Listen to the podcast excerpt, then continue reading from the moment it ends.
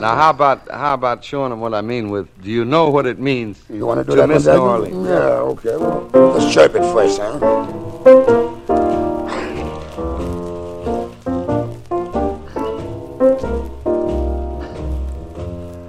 Do you know what it Jazz means? Story. Luxy Bright vous raconte le jazz sous toutes ses formes. Embarquez dans l'histoire du jazz sur Art District Radio. I know you're not wrong. The feeling's getting stronger the longer we stay away.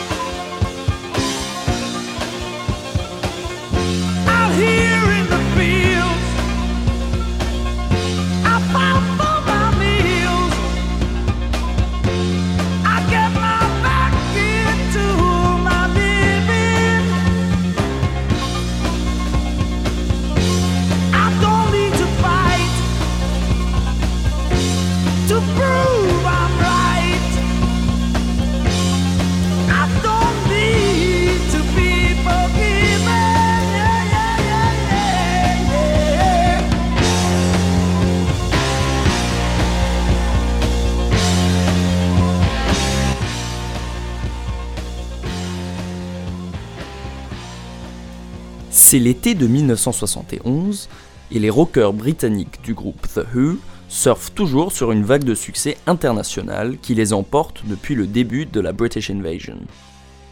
Ils ont fait la scène à Woodstock, au Monterey Pop de 1967 et le festival de l'Isle of Wight. Leur réputation est déjà ancrée. Ils sont des doyens du rock. Avec leur cinquième album studio, Who's Next, ils poursuivent leur maturation vers le hard rock. Mais, comme les meilleurs groupes savent toujours le faire, c'est un hard rock bien à eux. Musclé et intelligent, aussi novateur dans son emploi notamment d'un tout nouvel instrument, le synthétiseur.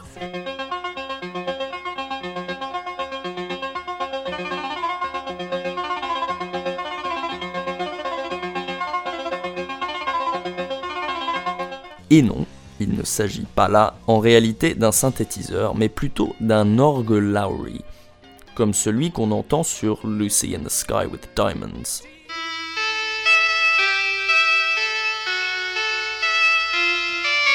Mais cet étrange riff répétitif qui ouvre le morceau Baba O'Reilly, ainsi que l'album, n'est pourtant pas anodin non plus. Cette fameuse introduction à l'un des morceaux emblématiques de The Who cache derrière elle une source d'inspiration un peu inattendue. Le titre en donne un indice. Baba O'Reilly. C'est le résultat de la concaténation des noms du mystique Meher Baba, qui pensait être l'avatar, et le compositeur minimaliste Terry Riley.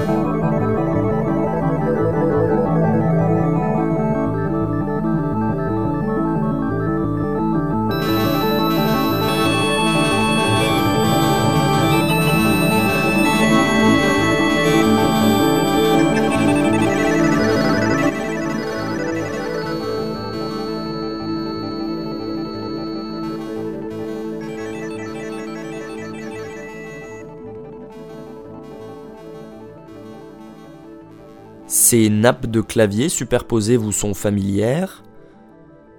Peut-être êtes-vous gamer et vous avez parcouru toutes les stations de radio dans GTA 4. You are traveling through space. You are looking for somewhere to settle. It cannot be here. Nobody likes you and you are beginning to understand why.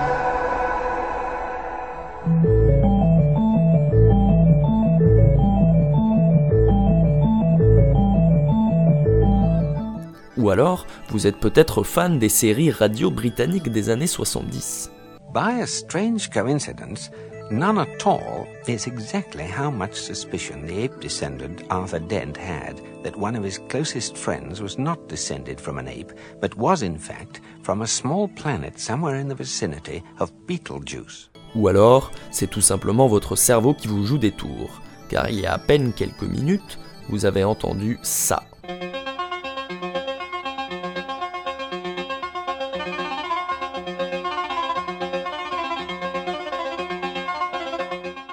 L'hommage que fait Pete Townsend est limpide.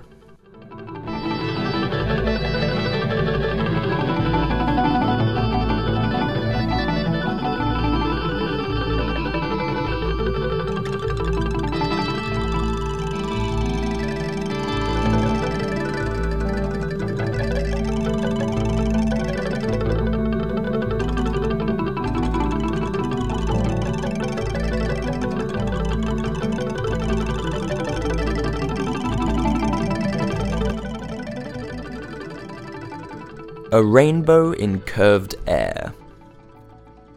Il s'agit du troisième album de Terry Riley et il sort en 1969. À la fin des années 60, Riley était déjà une figure établie dans les cercles de musique expérimentale aux États-Unis. Sa composition de 1964, NC, est généralement reconnue comme étant la première œuvre musicale du courant minimaliste, et plusieurs artistes qui allaient être au cœur du mouvement par la suite ont participé à la première représentation, dont Steve Reich, Pauline Oliveros, John Gibson et Morton Subotnick. Lamont Young produisait certes de la musique drone déjà quelques années auparavant, mais sans le même impact public. NC est une pièce pour orchestre très inhabituelle. Le nombre de musiciens n'est pas fixe, ni même la durée de la performance, celle-ci pouvant varier d'une quinzaine de minutes à plusieurs heures. C'est un exemple de musique dite aléatoire, c'est-à-dire de la musique où le hasard est exploité délibérément dans sa composition. NC est constitué de 53 unités musicales, qui peuvent être répétées un nombre arbitraire de fois les musiciens décident spontanément quand passer d'une phase à une autre. En somme, ils improvisent. La pièce, comme son nom l'indique, est dans la clé de Do, et l'on entend tout au long un ou une musicienne jouer la note Do en croche continue au piano ou au marimba. C'est l'unique constante du morceau.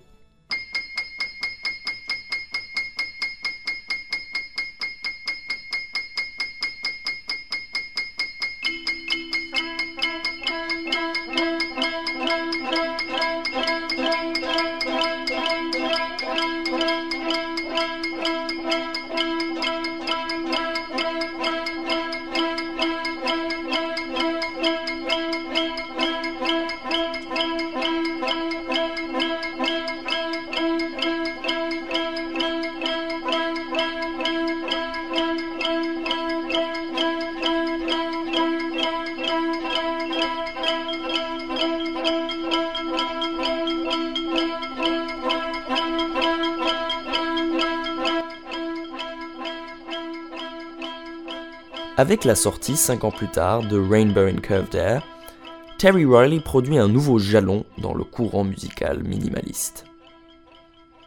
Et cette fois-ci, l'influence ira au-delà du monde du classique contemporain.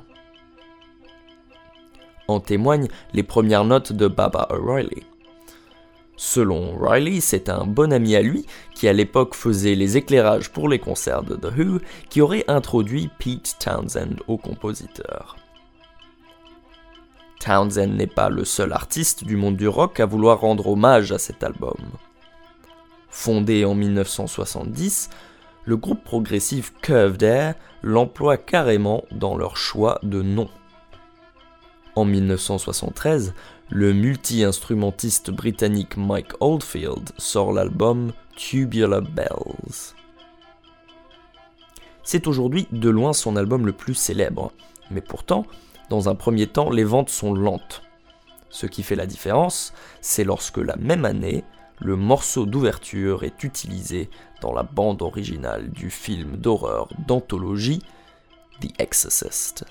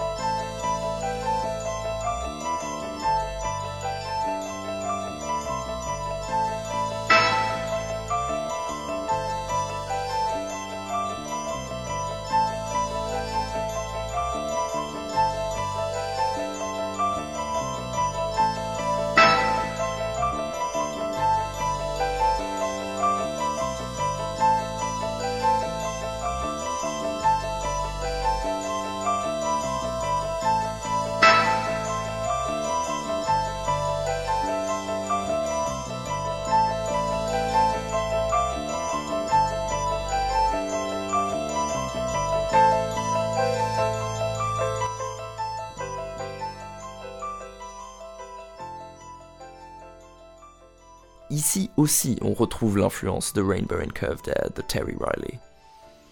On l'entend dans l'ouverture du morceau.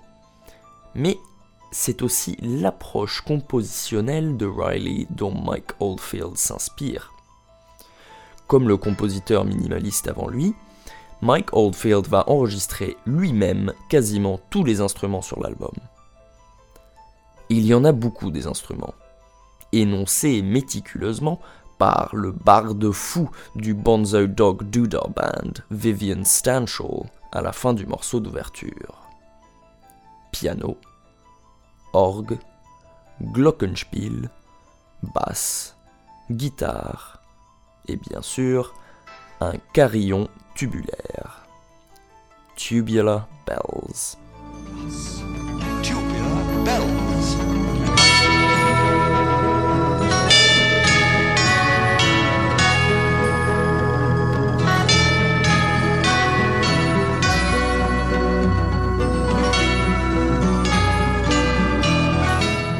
Pareillement, sur Rainbow, Terry Riley joue tous les instruments.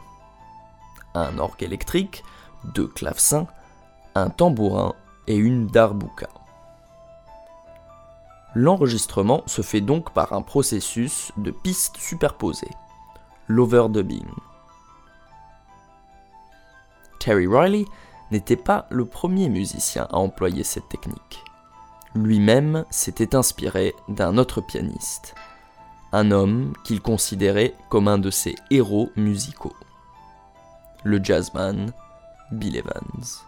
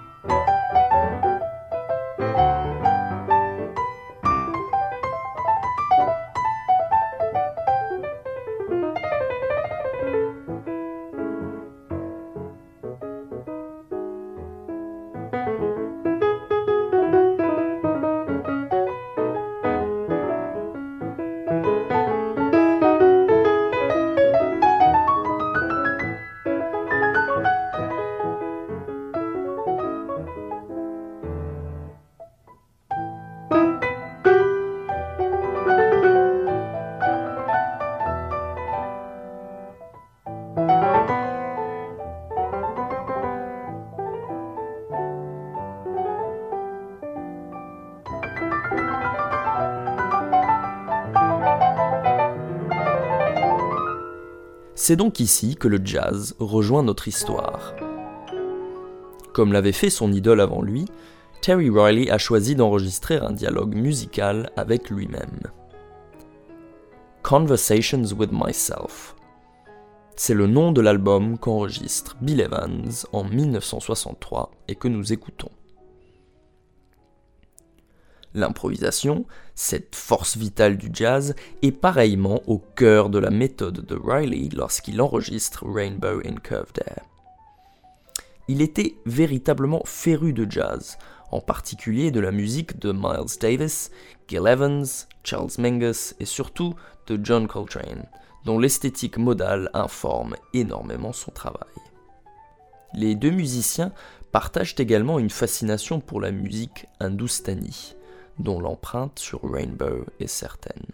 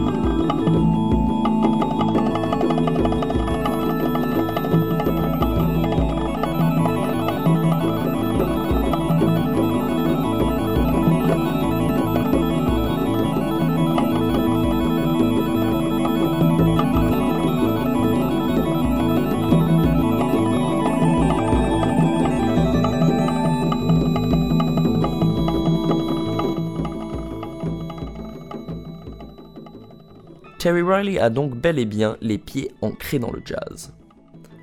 Au piano, il sera formé entre autres par Wally Rose, un spécialiste du ragtime. Il passe ensuite deux années en France, au début des années 60, et gagnera sa vie en tant que pianiste de jazz dans les clubs de Pigalle. C'est au cours de son séjour dans la capitale qu'il commence à expérimenter avec la manipulation de bandes magnétiques, en compagnie notamment de l'Australien David Allen, futur fondateur des groupes de rock progressif Gong et les Soft Machines. C'est à travers ce genre de travail qu'il développe une technique basée sur la répétition improvisée de courts motifs modaux, ce qui servira de fondement pour des œuvres comme Sea. Parmi ses premiers enregistrements dans le genre, on compte Music for the Gift, qu'il enregistre au studio de Radio France à Paris, avec nul autre que Chet Baker. Riley l'accompagne au piano, puis manipule les bandes après coup.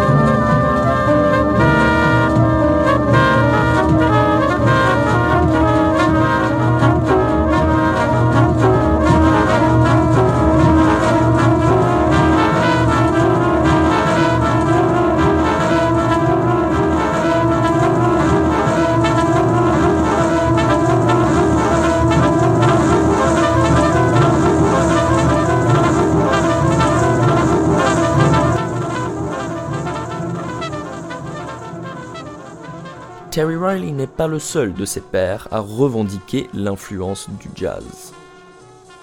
Il y a Lamont Young. Ses enregistrements de musique drone avec The Dream Syndicate vont d'une pierre poser les fondements du minimalisme et vitaliser le rock expérimental. Mais avant cela, il commence sa carrière de musicien en tant que saxophoniste dans le circuit jazz de Los Angeles et jouera même dans une petite formation avec Ornette Coleman, Eric Dolphy et Billy Higgins. Il y a Steve Reich. Ce dernier se met à la batterie à l'âge de 14 ans, après avoir vu les acrobaties de Kenny Clark en concert avec Miles Davis. Il joue par la suite dans des groupes de jazz à l'université de Cornell où il étudie la philosophie et développe une fascination pour le jazz modal de John Coltrane, en particulier l'album Africa Brass.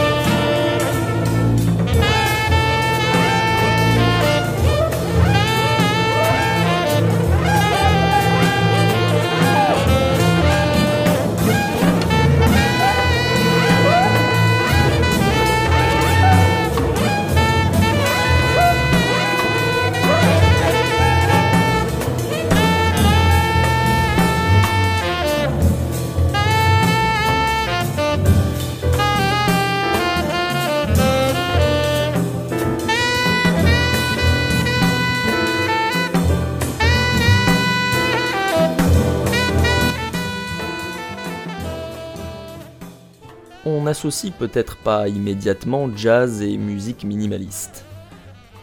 Mais pourtant, le passé des grands pionniers du mouvement laisse entrevoir un lien possible. Et dans certaines œuvres, comme A Rainbow in Curved Air, le côté jazzy est manifeste. Cette influence n'est d'ailleurs pas unilatérale. La musique minimaliste a notamment contribué à façonner l'esthétique du label ECM qui enregistre plusieurs œuvres majeures du mouvement.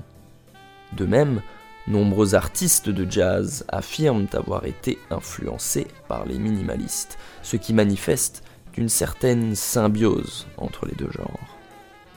Ce sont deux purs produits du XXe siècle, des genres aux frontières poreuses et qui ont longtemps cohabité au sein des milieux avant-garde du West Coast américain. Ce n'est pas pour rien que cette musique contemporaine, celle de Terry Riley, Philip Glass, Lamont Young, Steve Reich, a su toucher des publics venant d'univers parfois radicalement différents. Du jazz, du rock, du classique, de la musique improvisée ou encore de la musique électronique. Il y en a vraiment pour tous les goûts.